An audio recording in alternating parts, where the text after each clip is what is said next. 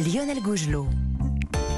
6h et bientôt 52 minutes sur Europe 1. Le conseil lecture de la librairie Mola à Bordeaux avec euh, Stéphane Place. Bonjour Stéphane. Bonjour Lionel, bonjour à tous. Alors aujourd'hui Stéphane, c'est un récit qui nous entraîne dans la foulée d'un athlète qui a incarné les espoirs de l'athlétisme français avant avant de finir derrière les barreaux. Ne t'arrête pas de courir, c'est le titre de ce livre euh, que signe Mathieu Palin, c'est ça? Oui, un athlète prometteur, redoutable sur 400 mètres, un espoir de l'équipe de France, champion le jour, cambrioleur en série la nuit, pharmacie, bureau de tabac, des casses qui vont finir par conduire Toumani Koulibaly en prison. C'est cette histoire que raconte Ne t'arrête pas de courir, le récit d'un gâchis déchirant, mais pas seulement, ce serait trop simple, trop caricatural, et ce livre, c'est bien ce qui rend cette lecture intéressante, va beaucoup plus loin. Pierre Coutel, libraire chez Mola. Sans arrêt, il va aller de la prison au stade, du stade à la prison.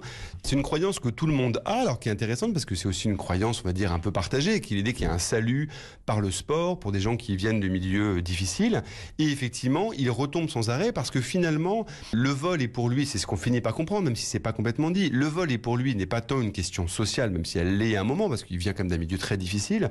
Psychiquement, c'est presque un kleptomane, c'est-à-dire qu'il y a une sorte de pulsion du vol, et puis surtout, il a un immense défaut, c'est qu'il ne sait pas dire non. Et il y a notamment ce passage qui en dit long sur cette incapacité à dominer ses vieux démons. Le jour même où il est sacré champion de France du 400 mètres, il pleure, il entend résonner la Marseillaise, sa médaille d'or autour du cou, et quelques heures plus tard, Koulibaly s'en va tout de même rejoindre ses complices pour briser des vitrines et voler. Journaliste, Mathieu Palin a grandi dans la même banlieue que cet athlète qu'il a contacté alors qu'il se trouvait en prison.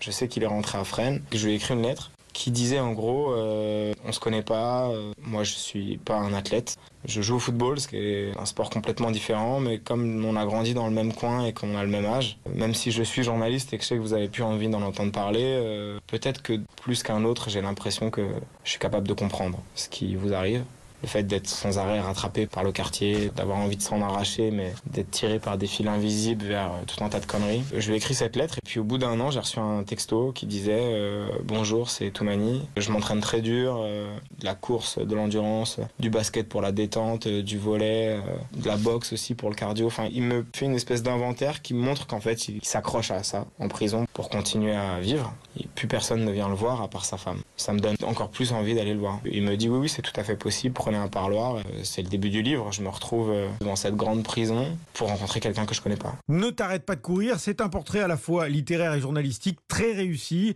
d'un personnage attachant, un récit porté par l'écriture simple, agréable, efficace de Mathieu Palin. Et paru aux éditions de l'Iconoclaste. Merci Stéphane. À tout à l'heure.